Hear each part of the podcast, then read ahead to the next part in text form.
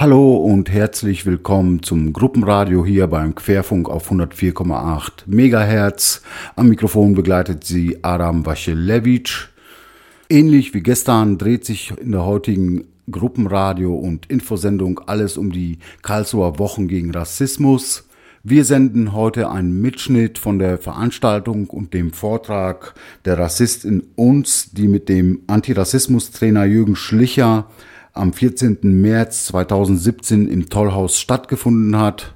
Der Mitschnitt von der Veranstaltung Der Rassist in uns mit dem Antirassismus-Trainer Jürgen Schlicher hat eine Länge von zwei Stunden. Deshalb senden wir jetzt im Gruppenradio die erste Stunde von dieser Veranstaltung und später dann in der Infosendung die zweite Hälfte von dieser großartigen Veranstaltung mit Jürgen Schlicher. Vorab einige Informationen zu dem Film und Vortrag Der Rassist in uns.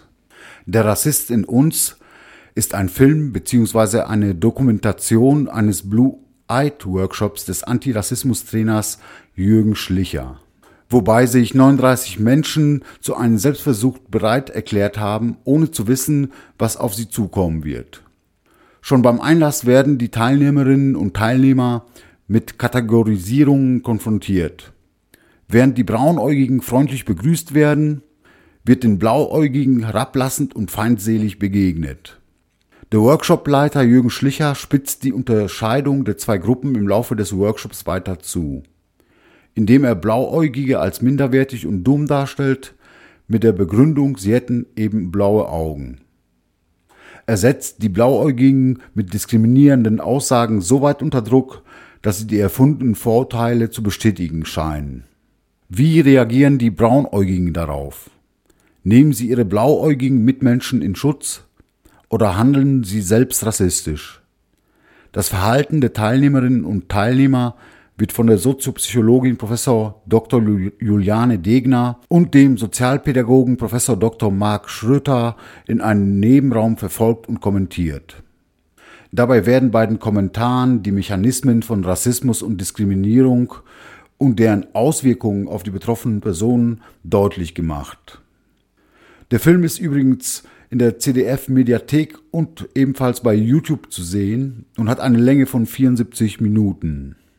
Der Film wurde übrigens im Vorfeld der Veranstaltung mit Jürgen Schlicher im Tollhaus ebenfalls gezeigt.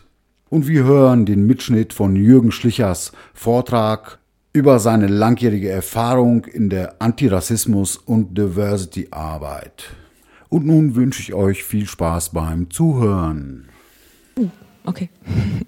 Sehr geehrte Damen und Herren, ich begrüße Sie sehr herzlich zu der heutigen Veranstaltung im Rahmen der Karlsruher Wochen gegen Rassismus. Mein Name ist Alice Müller und ich bin die Leiterin der Antidiskriminierungsstelle in Karlsruhe.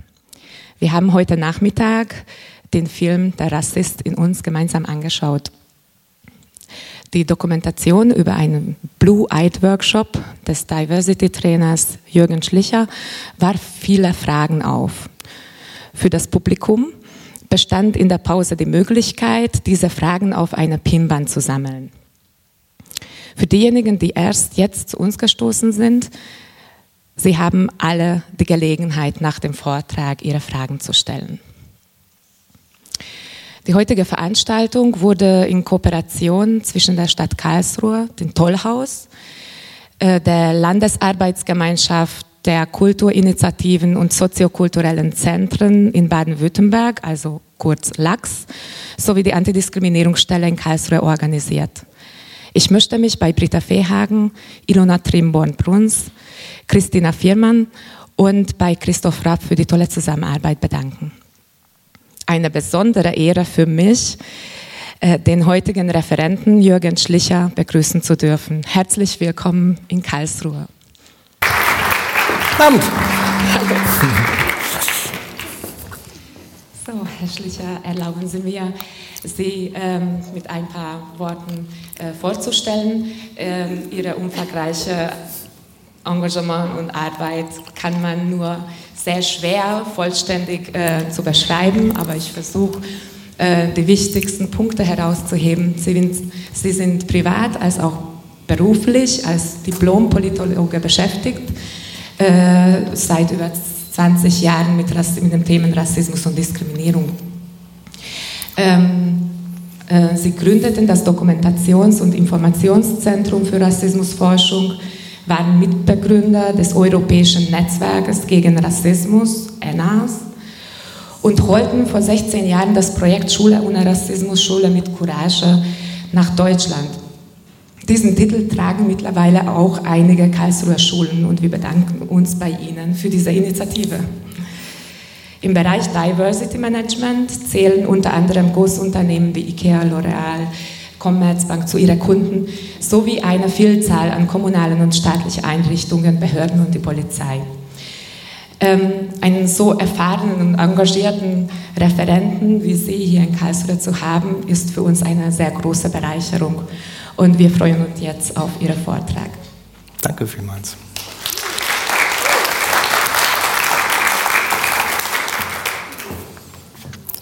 Sie haben Fragen, oder? Ich habe auch eine vorab. Was sehen Sie, wenn Sie jemanden sehen, der so aussieht wie ich? Na, das geht ja gut los, oder? Mann, was noch? Weiß. Brillenträger, genau, ich gehöre zum Mensch, zu, zur Gruppe der Menschen mit Behinderung. War, warum lachen Leute da immer? Weil ich mich erkannt fühle, ich trage auch eine Brille. Ach so. Das, das Interessante ist, äh, also ich weiß, dass ich zur Gruppe der Menschen mit Behinderung gehöre. Also spätestens dann, wenn ich meine Brille mal nicht finde oder so. Ähm, aber ich werde komischerweise nicht so behandelt. Naja, Sie sind groß und stattlich. Das macht ja auch was. Auch. Daran liegt das. Das war in der zweiten Klasse nämlich tatsächlich noch ein bisschen anders. Äh, da kriegte ich meine Brille. Ähm, und da ich nicht nur als Fünfjähriger eingeschult worden bin, sondern äh, darüber hinaus meine Mutter die Grundschule damals gezwungen hat, Diversity Management zu betreiben, das hieß damals noch nicht so, aber ähm, ich war der erste Linkshänder, der mit links schreiben durfte.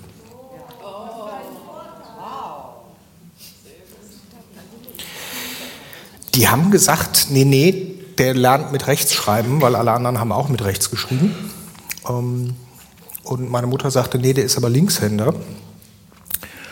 Und hat das irgendwie durchgekriegt. Die hat sogar noch durchgekriegt, dass ich nicht mit Füller schreiben musste, obwohl alle Kinder mit Füller geschrieben haben.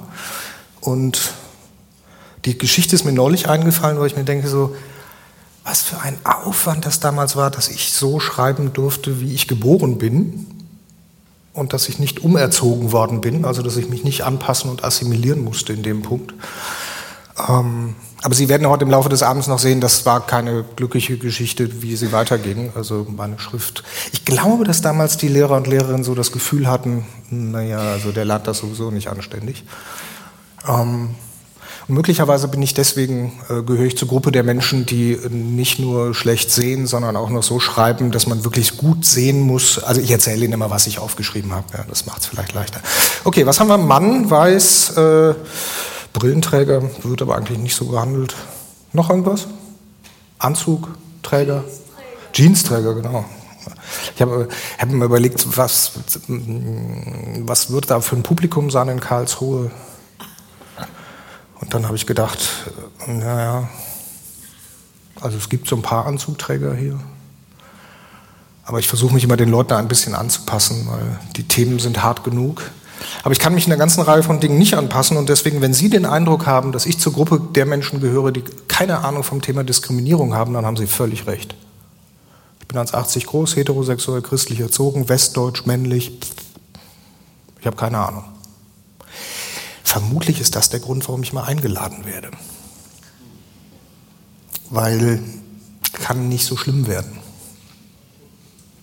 Mm, genau, so und jetzt bin ich hier, Sie sind auch da.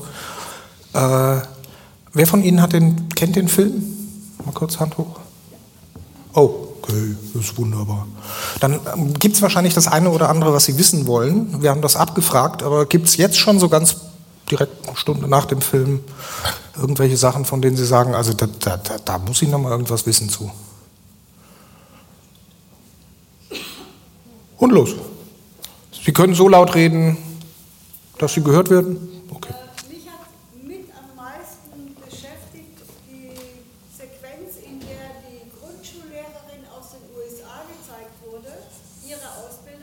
Hm. mich, wie gehen Kinder mit diesem Training um? Hm. Erwachsene, die können anschließend reflektieren, wieder zu sich kommen, aber für Kinder drei Stunden Diskriminierung, also wie hält man das auch als Lehrer durch, das zu machen? Also da war ich, ja, das hat mir zu schaffen gemacht, allein die Vorstellung. Mhm. Ich höre die Frage immer wieder. Ähm, da steckt, glaube ich, was drin, was ich von dem, was ich jetzt seit 20 Jahren erlebe mit dem Thema, also ich gebe da immer eine etwas überraschende Antwort, nämlich äh, die Erwachsenen, also die sogenannten Erwachsenen sind diejenigen, die tatsächlich ein Problem haben. Äh, Kinder machen so. Ähm, das hat möglicherweise damit zu tun, dass Kinder diese Erfahrung dauernd machen. Ähm, und dass Schulhöfe viel grauenhafter sein können und Pausengespräche als das, was in diesem Workshop im Rahmen eines Workshops erlebt wird. Also das Spannende ist, äh, dass ich tatsächlich, wenn ich mit, mit Schülern, Schülerinnen arbeite, ähm, ich bin irgendwann mal gefragt worden von einer Kollegin, die neu mit dabei war, wie, wie, wie, wie kriegst du denn den Wechsel dahin? Also zwischen dieser Diskriminierungsphase und der Auswertungsphase. Und das absolut Erstaunliche ist, man muss Leute bloß anständig behandeln, dann reden die auch wieder anständig mit einem. Ähm, das ist, glaube ich, so eine Botschaft, die, die viel zu wenig verbreitet ist, dass wir ganz häufig mit unserem Verhalten dafür sorgen, dass sich, dass sich Menschen in einer bestimmten Art und Weise behandelt fühlen und dann deswegen so verhalten. Ähm, Stichwort selbsterfüllende Prophezeiung. Und also es gibt, äh, ich habe gerade gestern rief mich, nee, heute Morgen war es erst, die Kollegin aus den Niederlanden an, die total fertig waren, weil sie jetzt seit Jahren schon bei der Polizei Blue Eye Trainings macht. Äh, sie kennen sie vielleicht, Shader Kutzal, das ist die, die im Film auch gezeigt wird und mit Nele dieses Gespräch hat von wegen, äh, du kannst deinen Kragen abnehmen, aber er nicht. Ähm, und Shader hat gestern wieder mit Führungskräften bei der Polizei gearbeitet und die Ranghöchsten, die drehen immer noch am Kabel, die sind völlig fertig. Äh, die haben den Workshop auch irgendwann verlassen, weil sie es nicht aushalten konnten, im Rahmen eines Workshops für eine Stunde oder eineinhalb so behandelt zu werden. Das ist die traurige Realität, dass offensichtlich diese Fähigkeit, mit Diskriminierung umzugehen oder umgehen zu müssen, komplett unterschiedlich verteilt ist. Also die viel bekannten Parallelwelten haben wir längst. Davon hatte ich aber überhaupt keine Ahnung, als ich vor 20 Jahren damit angefangen habe, weil ich habe gedacht, alle Leute werden so behandelt, wie ich behandelt werde. Und seit ich diesen Workshop mache, gibt es immer wieder und immer öfter und immer häufiger Menschen, die sagen, das ist mein Alltag. Das ist mein kompletter Alltag.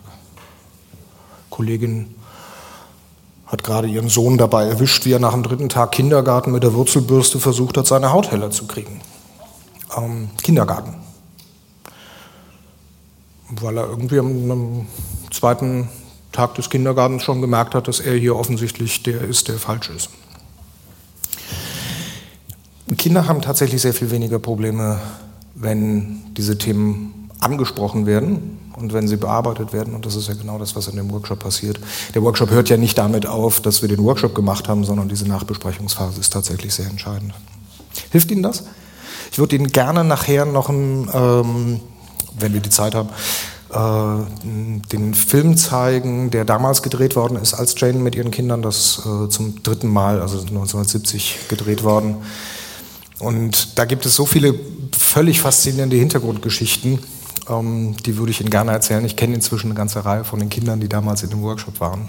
Ähm, und im Mai letzten Jahres war ich bei Jane Elliott und habe wieder ein paar Erfahrungen gemacht mit denjenigen, die damals in dem Workshop waren. Deswegen, es scheint bei Kindern sehr gut anzukommen. Ähm, und ja, diese, diese Idee davon, das darf man doch mit Kindern nicht machen, die würde ich gerne viel verbreiteter wissen, diese Einstellung. Aber nicht auf den Workshop bezogen, sondern auf die Realität bezogen. Ähm, und ich arbeite im Moment relativ viel im Kindergarten ähm, und kriege so mit, wie sich Menschen, die professionell mit unterschiedlichen Gruppen arbeiten, tatsächlich in ihrer Ausbildung immer noch ganz, ganz wenig davon finden, wie sie eigentlich mit dieser Heterogenität gut umgehen können, die es schon immer gab. Ähm, aber inzwischen merke ich, dass es immer mehr Leute gibt, die sagen, also die feststellen, dass sie da sich tatsächlich Kompetenzen nochmal holen müssen. Ist vielleicht nur ein Ausschnitt, weil wahrscheinlich werde ich immer nur da eingeladen, wo Leute das auch wollen. Ähm, aber ich merke, dass sich da tatsächlich noch sehr viel mehr tut, als das vor 10, 20 Jahren der Fall war. Schule ohne Rassismus ist gerade erwähnt worden. Ein Projekt, das ich vor, ich glaube, es ist auch schon 20 Jahre her, dass ich das, das muss so lange her sein, weil ich habe Jen Elliott dadurch kennengelernt, dass wir damals in den Niederlanden eine Antirassismus-Bootstour gemacht haben. Ähm, Sie kennen das, ne? So, äh, man macht irgendwie so ein Projekt, um Schüler, Schülerinnen irgendwie zu gewinnen dann hatten wir so eine ganze Reihe von Ideen, was wir da so machen können. So Fahnen malen gegen Rassismus wäre jetzt nicht das, was ich unbedingt gemacht hätte, aber wir hatten so einen Chat mit Südafrika und wir hatten einen Toleranztest und wir hatten einen Rollstuhlparcours und alles, was man so macht, wenn man irgendwie nette Projekte zu solchen Themen macht. Und unser Gefühl war aber, wenn wir da jeden Tag irgendwie 200 Schüler, Schülerinnen haben, die werden wahrscheinlich einen netten Tag haben, aber sehr viel wird da nicht hängen bleiben.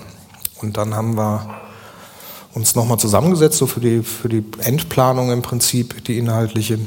Und dann hat äh, irgendjemand gesagt, sie hätte gestern was total Verrücktes gesehen, nämlich die Oprah Winfrey Show. Oprah Winfrey, sagt Ihnen allen was? Äh, ein bisschen wie Alfred Biolek in Schwarz und Weiblich. Ähm, Talkmasterin in den USA, die ähm, eine Frau eingeladen hatte, die ihr Publikum aufgeteilt hatte in Braunäugige und Blauäugige. Ähm, und die mussten irgendwie schon morgens dahin kommen. Und dann hat sie die eine Gruppe irgendwie markiert mit so einem blöden Kragen. Und die wurden den ganzen Tag irgendwo warten gelassen, bis die Show dann nachmittags losging. Und dann gab es keine Plätze für die und die mussten irgendwie auf dem Boden sitzen, etc. etc. Und wir hatten das gesehen, Jane Elliott äh, haben wir angerufen dann, um zu fragen, ob sie nicht vielleicht zwei Leute ausbilden würde, damit wir auf dem Boot irgendwie sowas ähnliches machen können. Und dann hat sie gesagt, naja, wenn wir das Ticket in die Richtung bezahlen, können wir es ja auch in die andere Richtung bezahlen. Und so ging das Ganze los, ähm, dass ich plötzlich mitten im Schreiben meiner Diplomarbeit ähm, eingeladen worden bin zu einem Workshop nach Eindhoven. Und ähm, ich hatte relativ wenig Ahnung. Ich kam da sehr blauäugig an. Im wahrsten Sinne des Wortes auch ein bisschen zu spät, weil ich wieder irgendeinen Zug verpasst hatte. Und dann stand da diese kleine Frau vor mir guckte mich an und sagte, put your name in that list. Trag deinen Namen da ein. Und dann stand da diese Liste, Sie haben sie wahrscheinlich im Film auch gesehen. Sign in according to your eye color stand da drauf. Also ich sollte mich gemäß meiner Augenfarbe eintragen. Und das habe ich dann gemacht. Also rechts, da stand oben drüber Brown und Non-Brown. Und dann habe ich mich da rechts eingetragen und dann sagte sie, und äh, diese Szene ist, glaube ich, in dem, in dem Film Blue, Blue Eyed, wenn Sie den noch nicht kennen, äh, auch sehr sehenswert. Ach übrigens, äh, wenn Sie Lust haben, ähm, es gibt immer wieder Leute, die sagen, was gibt es denn da noch so für Materialien etc. etc. Wenn Sie wollen, dann kann ich Ihnen die Sachen, die wir in den Präsentationen immer wieder zeigen, nochmal zuschicken. Das sind Links zu den ganzen Filmen. Ähm, ich lasse nachher mal eine Liste rumgehen. Tragen Sie einfach eine E-Mail-Adresse ein, dann kommt das in den nächsten zehn Tagen. Oh ja, stößt auf viel Nicken. Ähm, in dem Film Blue, Eyed gibt es so diese Szene, kann man sich also gut vorstellen. Ich komme da an den Tisch hin, trage meinen Namen ein und sie sagt, cross it out, write it that I can read it. Durchstreichen, so schreiben, dass ich es lesen kann. Meinen wunden Punkt sofort erwischt. Ja. Um, stand ja nicht, ich soll unterschreiben, ne? stand sign in. Ah, haben Sie vorhin den Herrn gesehen, der sich da, da gab es so zwei ältere weiße Herren, die da reinkamen. Und das Faszinierende ist, ich hatte noch überhaupt keine Interaktion mit dem in dem Film. Aber der hat seinen Namen eingetragen und hat den Stift so zack, schon so richtig stinksauer irgendwie hingeschmissen. Und den wollte ich freundlich darauf hinweisen, dass äh, da oben ja tragen Sie sich ein steht. Mm, und dann habe ich ihn ja gefragt, ob er lesen kann. Und das hat bei dem ja schon dazu geführt, dass er den Workshop verlassen musste. Äh, faszinierend. Also ich stand da vor Jane Elliott ähm, habe meinen Namen eingetragen, neben links natürlich, äh, und sollte den nochmal schreiben. Also habe ich das getan. Wissen Sie, was die Amygdala ist? Äh, die haben Sie auch. Äh, das ist der Mandelkern da drin. Und der reduziert in Stresssituationen die Verhaltensmöglichkeiten auf drei Optionen. Nämlich, äh, wenn beim Mandelkern irgendwas ankommt, was einem nicht so gut gefällt, dann gibt es eigentlich nur noch das Repertoire von drei Möglichkeiten, nämlich unsichtbar machen, fliehen oder angreifen. Ähm, fliehen war blöd, ich war gerade erst angekommen. Angreifen war blöd, die Frau vor mir war über 60. Das entspricht nicht meinem Verhaltensrepertoire, dass ich da irgendetwas tue. Äh, was war noch? Unsichtbar machen. Wie macht man sich unsichtbar, wenn man die ganze Zeit im Fokus steht? Da habe ich noch nie drüber nachgedacht. Musste ich auch nie. Aber wie macht man sich unsichtbar, wenn man die ganze Zeit im Fokus steht? Ich wusste nicht, dass das eine Fähigkeit ist. Ich hatte überhaupt gar keine Ahnung davon, dass es eine absolute Kompetenz sein kann, sich unsichtbar zu machen in Situationen, wo man gerade im Fokus steht. Das ist mir, äh, ich kenne das nicht, ich brauche das nicht. Ich habe das nie gelernt. Können Sie sich vorstellen, ich war sofort überfordert. Ähm, also habe ich meinen Namen durchgestrichen, habe ihn nochmal reingeschrieben und wurde wiederum aufgefordert, meinen Namen doch so zu schreiben, dass sie ihn lesen kann. Cross it out, write it that I can read it. Und immer dieses ohne eine Miene zu verziehen, ohne ein Bitte oder ein Danke oder einfach so, mach so, wie ich es will. Na gut, Nummer drei, durchgestrichen, neu geschrieben. Ich glaube, wir haben das Spielchen achtmal gemacht. Hm, inzwischen pochte es da schon. Wir haben neulich mal jemanden in den Niederlanden tatsächlich nicht in einen Workshop reingelassen, weil wir konnten nicht dafür garantieren, dass der irgendwann total ausrastet weil der schon so geladen war in dieser einen kleinen Szene, in dieser einen kleinen Situation, dass wir echt gesagt haben, ich glaube, das ist für ihn und für uns tatsächlich besser, wenn er diesen Workshop irgendwie sich im Film anguckt und äh, nicht dazu genötigt wird, diese Fähigkeit innerhalb von drei Stunden zu lernen, dass das schlau ist, sich möglichst unsichtbar zu machen in der Situation. Es sei denn, er wählt die anderen beiden Möglichkeiten und greift an oder ähm, verschwindet. Aber auch das tun Leute, ja, Sie haben es gesehen. Äh, beim achten Mal reinschreiben habe ich irgendwie auf die Punkte auf meinem U verzichtet, äh, einfach weil ich schnell geschrieben habe und die vergesse ich häufiger mal. Und dann war es okay. Und ich fing an, mich zu fragen, was ist denn jetzt eigentlich passiert? Ich glaube, es hat eine Stunde gedauert, aber ich hatte ja die Zeit dann in dem Warteraum, ähm, bis mir klar geworden ist, dass ich jetzt den Namen so geschrieben habe, dass sie ihn lesen kann. Ich habe auf Teile meiner Identität, auf Teile meines Namens aus Versehen verzichtet, dann war es okay. Als ich das erste Mal angefangen habe, Leuten diese Geschichte zu erzählen, kriegte ich immer wieder schallendes Gelächter und Leute haben gesagt, das war neu für dich. Wie oft bin ich in der Situation, wo Leute meinen Namen falsch aussprechen, wo sie ihn irgendwie schreiben, wo sie sich keine Mühe darum machen, wie mein Name tatsächlich gesprochen wird. Gerade in, war ich in Hannover in der Hauptschule, stellte sich ein junger Mann mir vor und sagte sofort, aber deutsche Lehrer können das nicht aussprechen. Oh. Der hat tatsächlich in neun Jahren Schule die Erfahrung gemacht, dass er noch nie einen einzigen Lehrer hatte, der sich bemüht hat, seinen Namen so auszusprechen, wie er ausgesprochen wird. Pff, ich hatte keine Ahnung. Gut, dann kriegte ich also meinen grünen Kragen und verschwand in diesem Raum mit den Worten, Go in there and and wait until I come for you. Geh da rein und warte, bis ich dich abhole. In diesem Raum waren dann jede Menge Leute, die irgendwie genauso bedröppelt rein, da guckten, wie ich das tat. Ähm, und die sich fragten, was jetzt der nächste Tag wohl noch bringen wird oder was dieser Tag wohl noch bringen wird. Und wir saßen da und saßen und saßen und saßen. Also diese, diese Wartezeit in dem Film ist noch relativ kurz geschnitten. Äh, aber Sie haben ja mitgekriegt, dass die sozusagen alles Mögliche schon tun. Und erinnern Sie sich an diese, oh, ich fand sie so klasse, ähm, Frau in einer roten Jacke, die ähm, irgendwann anfängt, so einen, so einen richtig solidarischen Akt ähm, zu praktizieren. Und zwar richtig geübt. Also ich weiß inzwischen, das ist die äh, Vorsitzende der Frauenunion. Ähm, und die kämpft ihr Leben lang schon äh, dafür, dass Leute sich solidarisch erklären, wenn Leute angegriffen werden. Ähm, und die geht ja sozusagen deutlich dazwischen, als irgendwie Leute einzeln rausgeholt werden. Das war bei uns auch der Fall. Äh, erhöht ziemlich die Spannung, wenn man mitkriegt, dass sozusagen die Perspektive dessen, was jetzt da gerade passiert, komplett unklar ist, weil nicht klar ist, was kommt denn jetzt als nächstes? Wann geht's denn weiter? Wann passiert denn mal irgendwas? Wann sagt mir mal jemand, warum ich jetzt hier bin und die anderen woanders? Und warum habe ich keinen Kaffee? Das waren so die Fragen, die wir uns gestellt haben in der Situation. Wenn wir das mal übertragen, wie organisieren wir gerade, dass Leute ankommen können? Wie organisieren wir, dass Leute eine Perspektive entwickeln können? Wie organisieren wir, dass Leute die Informationen kriegen, die sie brauchen? Also ich bin relativ häufig in Flüchtlingsunterkünften, weil das, was ich manchmal bezahlt auf Bühnen oder in Workshops mache, das mache ich sozusagen unbezahlt in interkulturellen Trainings für Leute, die gerade nach Deutschland gekommen sind. Ähm, und mir wird immer wieder deutlich, also das, was wir da in dem Workshop machen, das ist lächerlich. Das ist wirklich komplett lächerlich. Das schockiert, glaube ich, Zuschauende immer deswegen, weil sie anfangen, sich mit denjenigen zu identifizieren, die es da gerade so abkriegen weil die so ähnlich aussehen wie sie selber.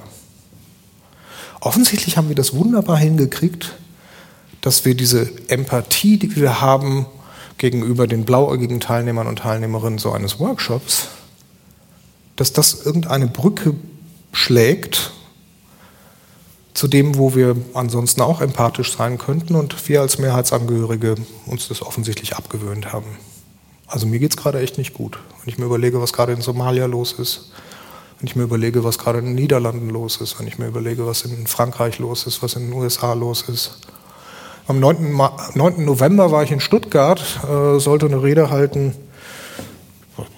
Worum ging es eigentlich? Keine Ahnung. Ich habe bloß irgendwie gedacht, Halleluja, wie sollen wir unseren Schülern und Schülerinnen, wie sollen wir den Kindern erklären, dass mehrheitlich Leute gewählt werden, mehrheitlich, also nicht irgendwie ein irgendein Verrückter, der da irgendwo rumläuft, sondern mehrheitlich gewählt werden vor dem Hintergrund dessen, dass alles zunichte macht, was wir hier im Westen, also spätestens seit der Französischen Revolution irgendwie mal gedacht haben.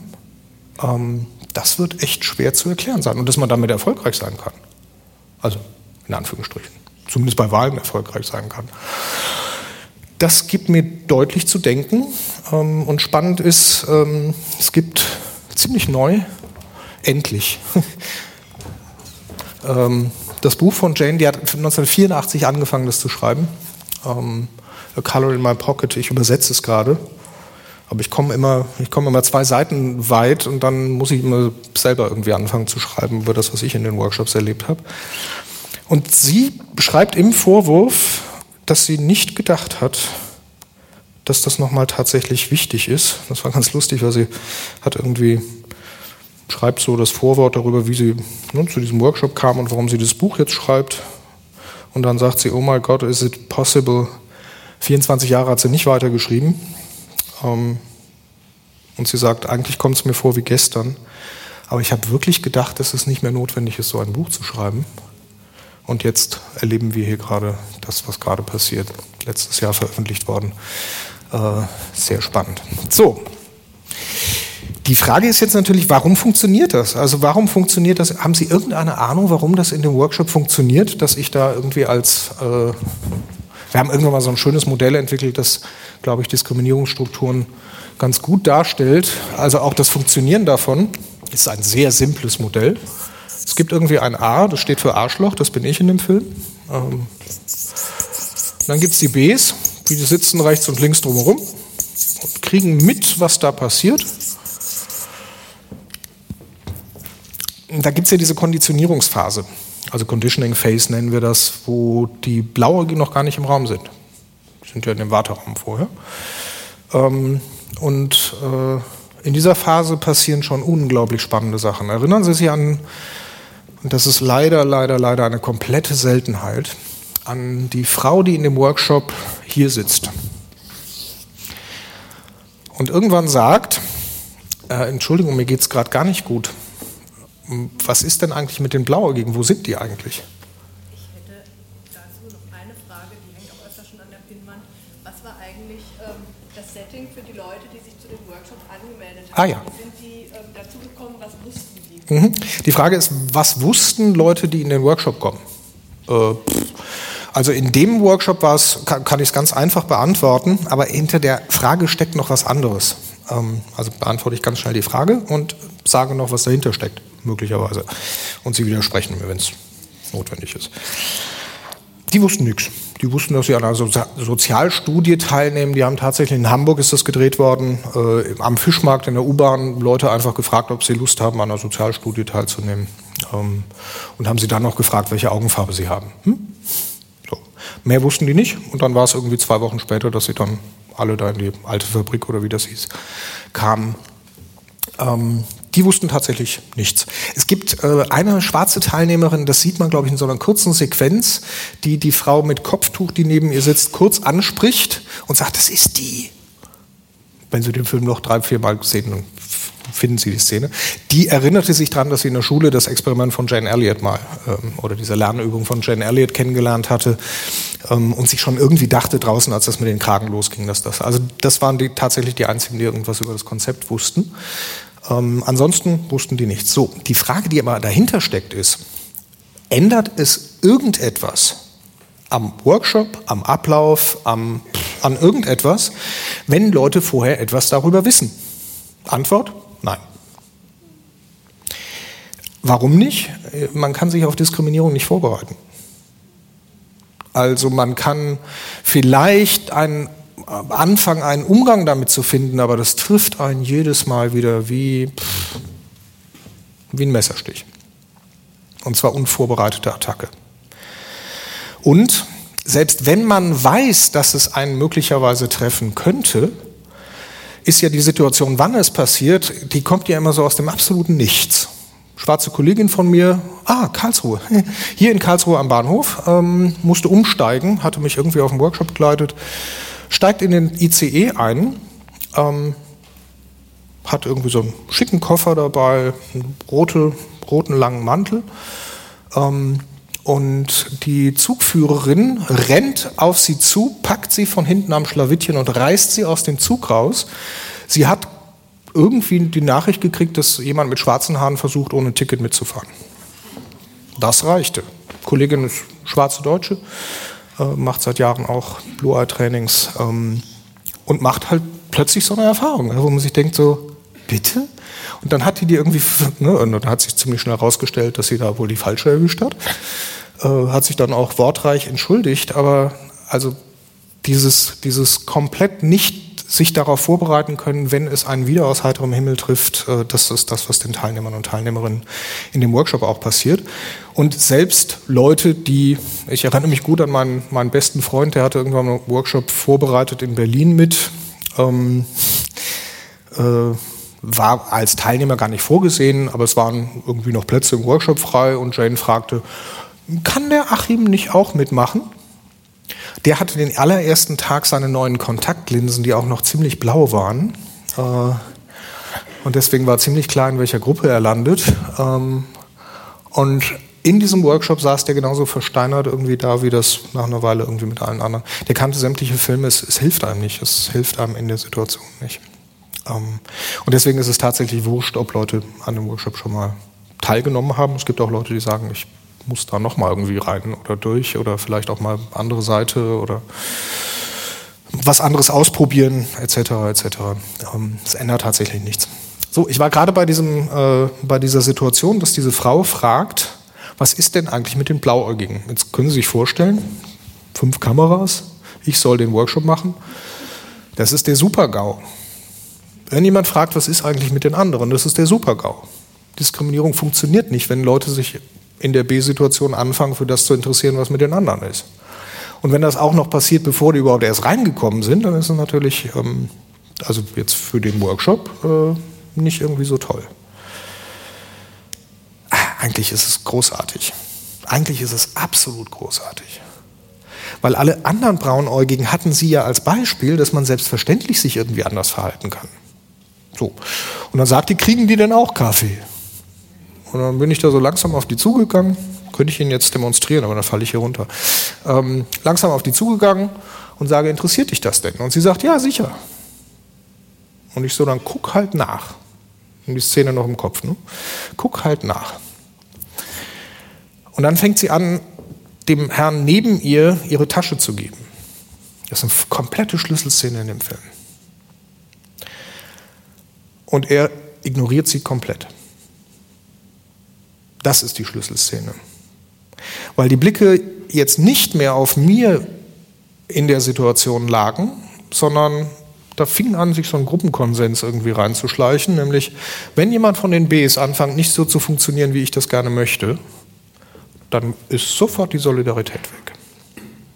Das steigert sich ja dann dazu, dass sie ne, die Tasche dann irgendwie trotzdem irgendwie dem dann unter den Stuhl schiebt, rausgeht und ich frage, ist euch was aufgefallen? Ist er völlig offen. Ist euch was aufgefallen? Und irgendjemand sagt, die war bestimmt blauäugig. Ja. Genau. Ähm, da habe ich auch so geatmet und habe mir gedacht, okay, läuft. läuft. so ist spannend. Also, wenn ich im Moment so diese, diese, diese Provokationen, die, die von Seiten der AfD oder von Gerd Wilders oder äh, von Trump oder so kommen, das geht immer nur darum, rauszufinden, wie reagieren die anderen jetzt gerade. Es geht immer nur darum, rauszukriegen, wie reagieren die Bs. Und wenn die nicht reagieren, dann funktioniert das, dann kann man da weitermachen. Und so verschiebt sich sozusagen das, was, was man sich da leisten kann in diesem Workshop, natürlich auch total an der Stelle. Also mir war völlig klar, ab dem Moment, wo die draußen war, konnte ich mit den Bs machen, was ich wollte. Gab es in Ihren Workshops jemals eine Revolution? Ah.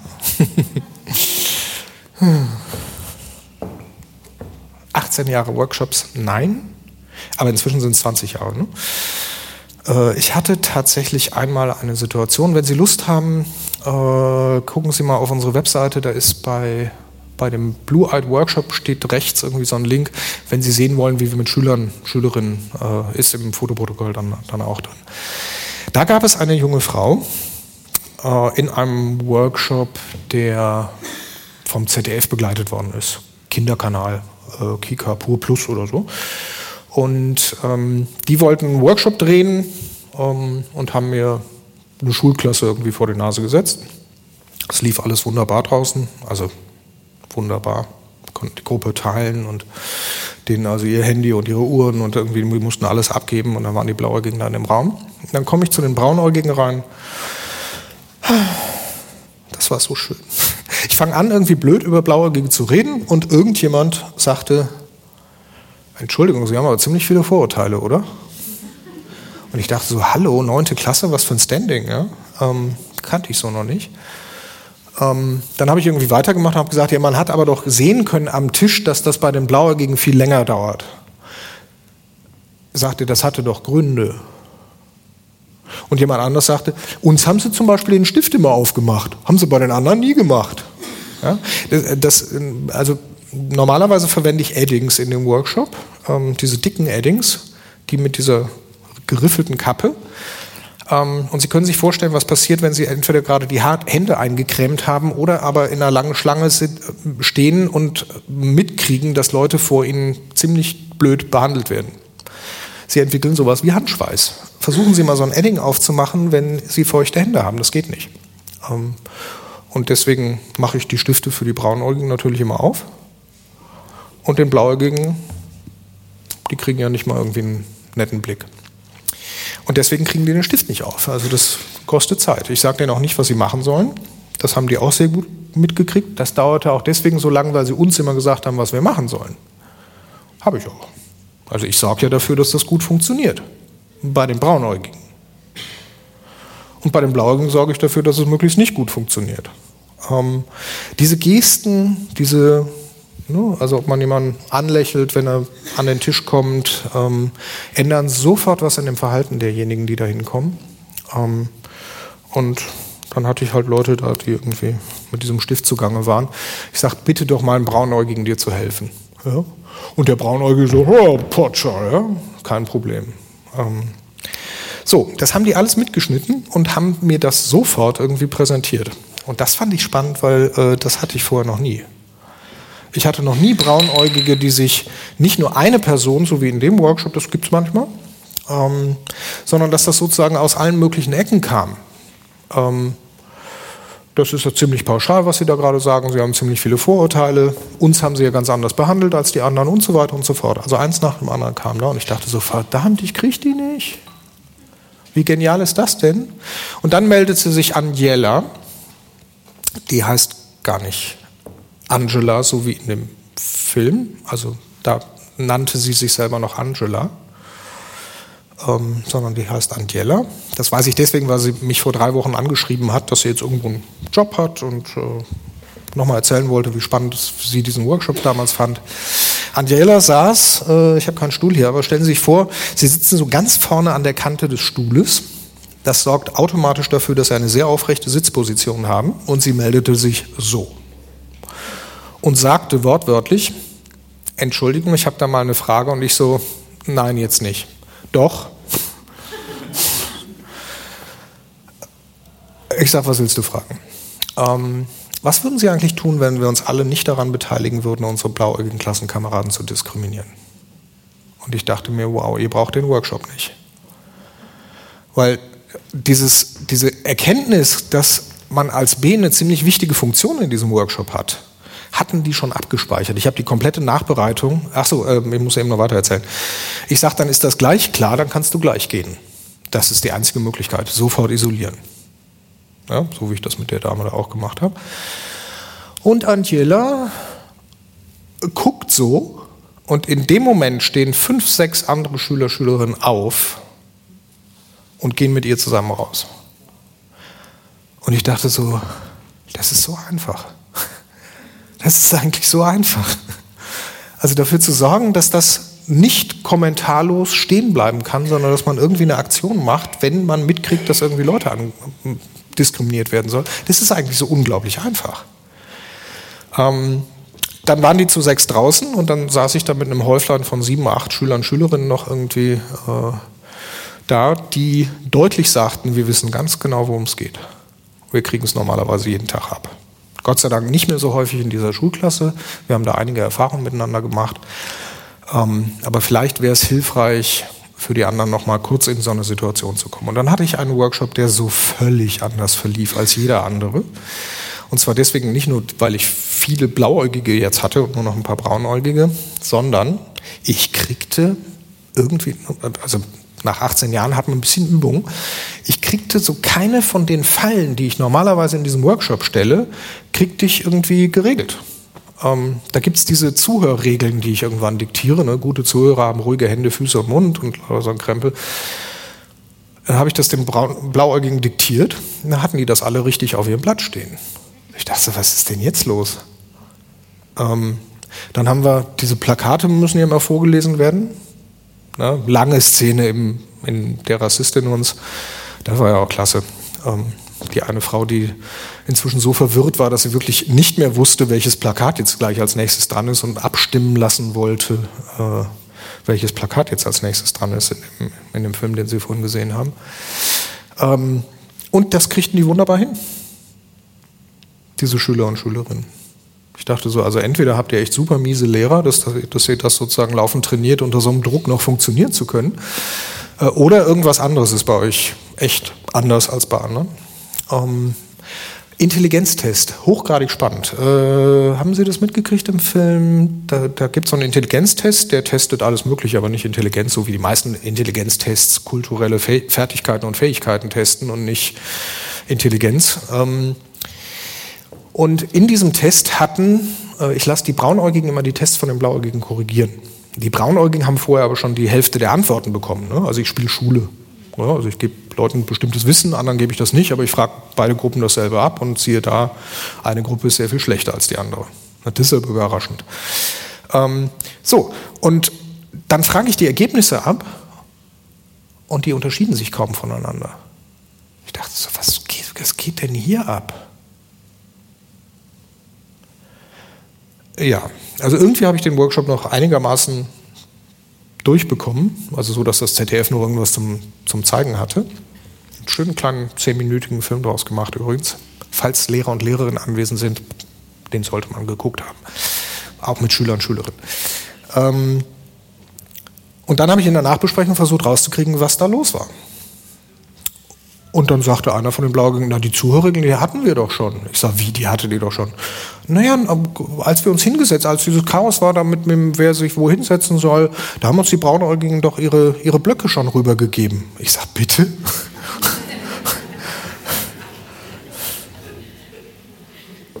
Ich sage, und die Reihenfolge, die haben mir mal gezeigt, welches Plakat als nächstes dran ist. Ich sage, wer? Neben mir brach der Kameramann zusammen und sagte, ich habe nichts davon auf dem Bild. Die haben das tatsächlich so hingekriegt, ihre ganzen Solidaritätsaktionen so zu organisieren, dass die zwölf Erwachsenen, die da im Raum waren, also Kameramänner äh, und Frauen, Tontechniker und Technikerinnen, die Redaktion, die Redaktionsassistenz, äh, zwei meiner Kollegen ähm, und Kolleginnen, die, die bei dem Workshop assistiert haben, wir haben alle nichts davon mitbekommen. Und auch nicht, dass die selbstverständlich, als sie den Test korrigiert haben, diesen Intelligenztest, dass sie die 13 Punkte, die wir denen vorher gegeben haben, die haben sie einfach nicht berechnet. Haben sie einfach nicht berechnet. Und ich dachte, was ist da los? Wie kommen die da drauf und warum muss ich das, muss ich 18 Jahre diesen verflixten Workshop machen, um ein allererstes Mal diese Situation zu erleben, dass man den also tatsächlich aushebeln könnte? Warum, warum dauerte das so lange? Hm, ich habe hinterher festgestellt, äh, dass die den Workshop leider schon mal in echt hatten. Die hatten einen Lehrer, der sie ständig versucht hat. 60 Prozent der Schüler, Schülerinnen hatten Zuwanderungshintergrund, äh, waren schwarze Deutsche etc. Ähm, und es gab einen Lehrer, der total rassistisch drauf war und unterschiedlich benotet hat und Leute vorgeführt hat und dumme Sprüche gemacht hat während des Unterrichts. Und irgendwann haben sich die Bs in der Klasse zusammengesetzt und haben gesagt, das geht so nicht, haben Bündnispartner gesucht, ne, bei Schülersprechern, Schülersprecherinnen, beim Lehrerkollegium, sind bis zum Direktor der Schule gegangen, haben ihre Eltern irgendwie mit einbezogen und haben dafür gesorgt, dass schlussendlich, als sich das Verhalten tatsächlich überhaupt nicht änderte, dieses Lehrers, ähm, der arbeitet jetzt im Schulamt, also der darf nicht mehr direkt an Schüler. Das macht man auch immer so geschickt, ne? die kommen dann immer alle ins Schulamt. Ähm, genau, da gibt es auch ganz viele tolle Leute. Ähm, ja, ähm, also das war tatsächlich mal die Erfahrung, wie es komplett anders lief. Ähm, leider die einzige. Es gab einmal eine Situation, Shader hatte einen Workshop gemacht äh, auf der niederländischen Bootstour. Ähm, da haben sich die sämtliche Braunäugigen geweigert, weiter an dem Workshop teilzunehmen. Die haben aber vergessen, dem Blauäugigen Bescheid zu sagen. Also die warteten stundenlang in irgendeiner eingerichteten, eingepferchten Kemenate, die wir da für die Blauäugigen eingerichtet hatten. Ähm, ansonsten ist das extrem selten. So, jetzt die Frage, warum? Warum glauben Sie, reagieren Braunäugige in der Regel so, wie Sie das gesehen haben in dem Film? Da gibt es sehr unterschiedliche Gründe. Ich glaube, man ist auch ich wäre zumindest sehr neugierig, das einfach mal durchzumachen. Hm. Selbst wenn ich wüsste, dass es falsch ist, irgendwie würde ich dann denken, ich will trotzdem mal gucken, was so rauskommt als Ergebnis. Und jetzt ist doch was total Spannendes. Das höre ich immer wieder. Hm. Klingt übrigens in der Nachbesprechung in den Ohren der Blauäugigen ziemlich blöd. Klingt sogar ziemlich, ziemlich blöd, weil diejenigen, die in, bei den Blauäugigen waren, äh, das Gefühl haben, dass das eine saublöde Ausrede ist. Also, ich kenne es von mir. Ne? Also, ich habe super irgendwie damit umgehen können in dem Workshop, als ich selber blauäugig war, äh, dass Braunäugige sagten, pff, war cool hier. Ne, wir hatten Kaffee, wir hatten die bequemeren Stühle, war gut. Es gab auch Leute, die gesagt haben, boah, die taten mir so leid. Boah, die habe ich gefressen. Weil in der Situation wollte ich alles, aber kein Mitleid. Also ich habe ich hab damit leben können, dass Leute irgendwie sagen, ich habe hier Privilegien und die nutze ich. Ich habe auch damit leben können, dass Leute gesagt haben, ist mal cool auf der Seite zu sein, die andere kenne ich gut konnte ich auch gut mit. Aber die Leute, die gesagt haben, boah, das war so schlimm, das zu beobachten, die konnte ich echt auf den Tod nicht leiden. Weil wenn Leute das wirklich so schlimm fanden, dann hätten sie ja vielleicht mal was sagen können. Ähm, also ich habe in der Situation überhaupt keine, kein Mitleid mit den armen Braunäugigen gehabt, denen es so wahnsinnig schlecht dabei ging, ihre Privilegien zu nutzen. Ich hatte kein, keine Empathie. Ich habe nur gedacht, Arschloch. Ich glaube dir kein Wort. Das ist jetzt ein bisschen einseitig äh, und wahnsinnig echt. Also das interessiert jemanden der Diskriminierungserfahrung überhaupt nicht, ob sie irgendeine gute Begründung dafür haben, warum sie sich gerade nicht solidarisch verhalten. Mhm. Interessiert nicht. Weil das, was bei Diskriminierung passiert, ist was sehr Emotionales. Und übrigens auch das, was bei Privilegierung passiert. Weil, was ist denn der eigentliche Grund, warum die Bs in der Regel nicht eingreifen? Hm?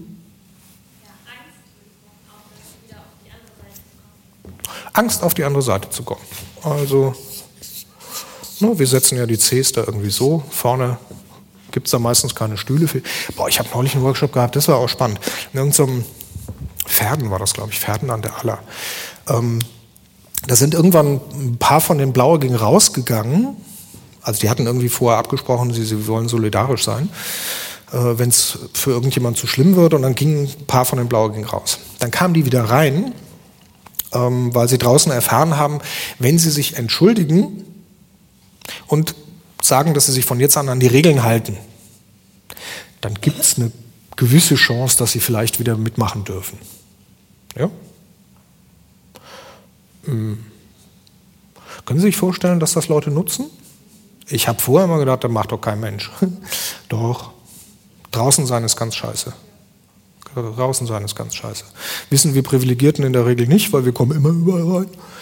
Ähm, aber wenn man die Erfahrung macht, plötzlich irgendwo in echt partout nicht reinzukommen, dann möchte man da sehr unbedingt wieder rein. Das fühlt sich nämlich nicht gut an, wenn man plötzlich draußen ist. Also das ist keine Stärke aus dem Workshop rauszugehen, da kann jeder.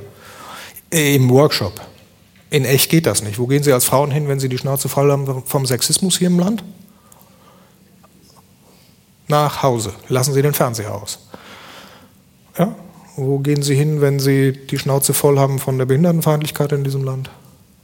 Sehen Sie, das ist eine eingeschränkte Option. Im Workshop kann man einfach rausgehen, das ist keine Stärke. So, die kamen wieder rein und die beiden Rädelsführerinnen äh, kamen sozusagen als Letzte. Ja? Still, eine nach der anderen, stellte sich da so hin und sagte, okay, ich entschuldige mich, ich werde mich von jetzt an an die Regeln halten. Ich sage, bitteschön, da vorne ist noch ein Platz. Kam die nächste rein. Ich sage, Entschuldigung, wir haben eine Obergrenze. Ja, wie mir ist gerade gesagt, wir haben eine Obergrenze. Er sagte, was soll ich denn jetzt machen? Ich sagte, tut mir echt leid, aber ist jetzt kein Stuhl mehr für dich da. Also wir können dich jetzt nicht würdig hier drin unterbringen und deswegen haben wir eine Obergrenze eingeführt. Es war gerade, als wir so hm, ganz aktuell über das Thema Obergrenze diskutiert haben in dem Land. Und die war so völlig verzweifelt und sagt, was soll ich denn jetzt machen? Ich sage, mach dich unsichtbar. Das fand übrigens statt in einem Raum, das war so ein Gemeindesaal, wo links an der Wand ungefähr 350 Stühle aufgestapelt waren. Und ich bin irgendwie damit durchgekommen. Da hat keiner von den Braunäugigen gesagt, ey, was soll denn das da? Das sind doch Stühle. Da sind doch Stühle jede Menge. Wir haben Hunderttausende von Wohnungen leer stehen in diesem Land und reden über Obergrenzen. Wir wissen, dass unser demografischer Faktor dafür sorgt, dass wir in den nächsten 25 Jahren 15 Millionen Menschen weniger im arbeitsfähigen Alter haben, also zwischen 20 und 64. Das wissen wir alle. Also ich habe das vor 20 Jahren in der Soziologie gelernt. Und das sind so die Dinge, wo ich dann gedacht habe, so Rassismus hat so gar nichts mit Logik zu tun. Ich erinnere mich daran, dass ich irgendwann in meinem Studium mich gefragt habe, ich habe so ziemlich linke Profs gehabt, die mh, mm, versucht haben, mir nahezubringen, dass das, was hier so während und vor dem Zweiten Weltkrieg irgendwie passiert ist, ähm, dass das irgendwie sozusagen eine kapitalistische Vernichtungslogik hatte. Ja, also war damals so State of the Art. Goldhagen hatte sein Buch noch nicht publiziert. Goldhagen war derjenige, der gesagt hat, nee, nee, wir haben das gemacht, weil wir fanden das richtig. Also nicht, weil es logisch war, sondern weil wir fanden das richtig. Und ich habe überhaupt nie verstanden, warum das, was wir hier gemacht haben, tatsächlich, wir haben, wir haben, wir haben, wir haben Leute in einer Zeit vernichtet, also physisch durch Arbeit etc. etc. vergast, zu einer Zeit, wo wir dringend Arbeitskräfte gebraucht hätten. Gleichzeitig. Das macht überhaupt gar keinen Sinn. Und jetzt sind wir in einer Situation, wo wir jede Person, die sich auf diesem Planeten vorstellen kann, irgendwo in ein anderes Land zu gehen, dringend eine Einladungskarte geben müssten, weil wir wissen, dass wir unsere Arbeitsplätze nicht mehr besetzt kriegen.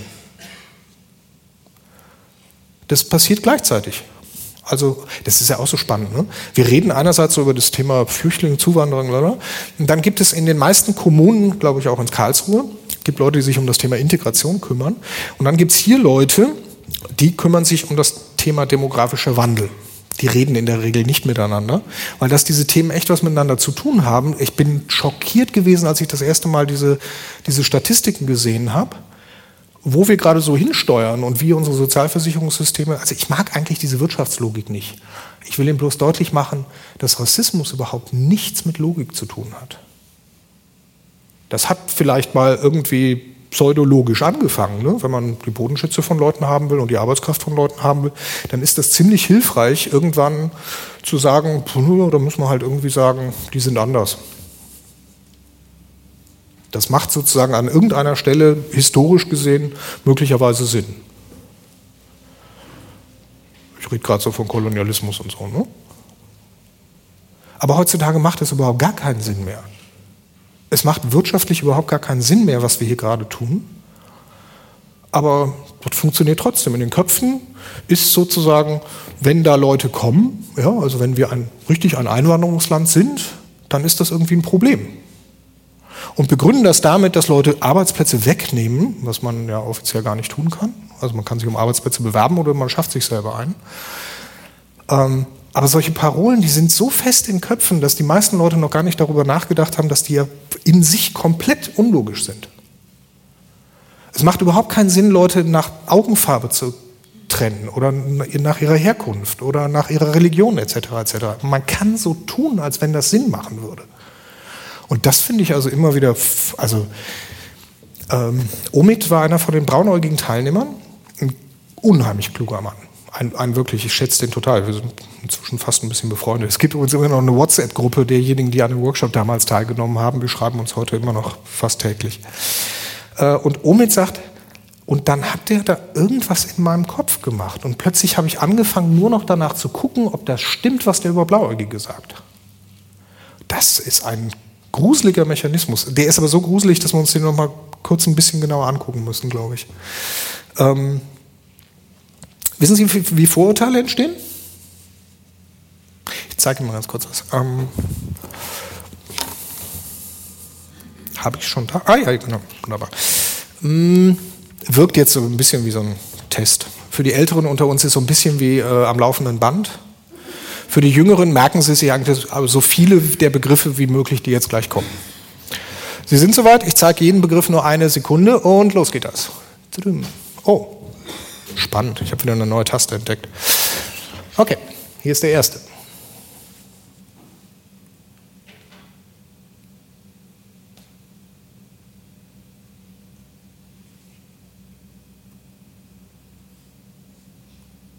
Ja, okay. Ja, ich zeige Ihnen gleich einen Begriff. Sie sagen laut Ja oder Nein, je nachdem, ob er dabei war oder nicht. Und? Oh. Mhm. Nur.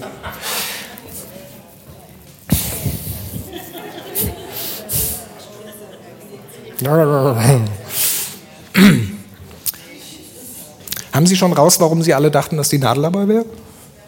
Ja? Aha. Ja, wie Stich und Nähen ist doch nicht Nadel. Aber es hat was damit zu tun. genau. Äh, Sie sind gerade sich selber auf die Schliche gekommen, dass Sie nämlich gar nicht digital denken, sondern assoziativ. Können Sie gar nicht anders. Unser Gehirn ist schlicht und ergreifend so gestrickt, dass wir grundsätzlich immer ständig laufend assoziieren. Ne, wir haben da Gehirnzellen, die sind miteinander verknüpft und dieses Verknüpfen neu verknüpfen, alte Verknüpfungen wiederfinden und das toll finden, ist sozusagen das, was wir als Denken bezeichnen. Das war der erste Teil des Vortrags zum Film Der Rassist in uns mit dem Antirassismus-Trainer Jürgen Schlicher. Den zweiten Teil gibt es dann heute Nachmittag in der Infosendung. Also dranbleiben hier beim Querfunk auf 104,8 Megahertz und heute Nachmittag unbedingt nochmal in die Infosendung reinhören. Ich verabschiede mich von euch. Am Mikrofon Adam Wasilewitsch.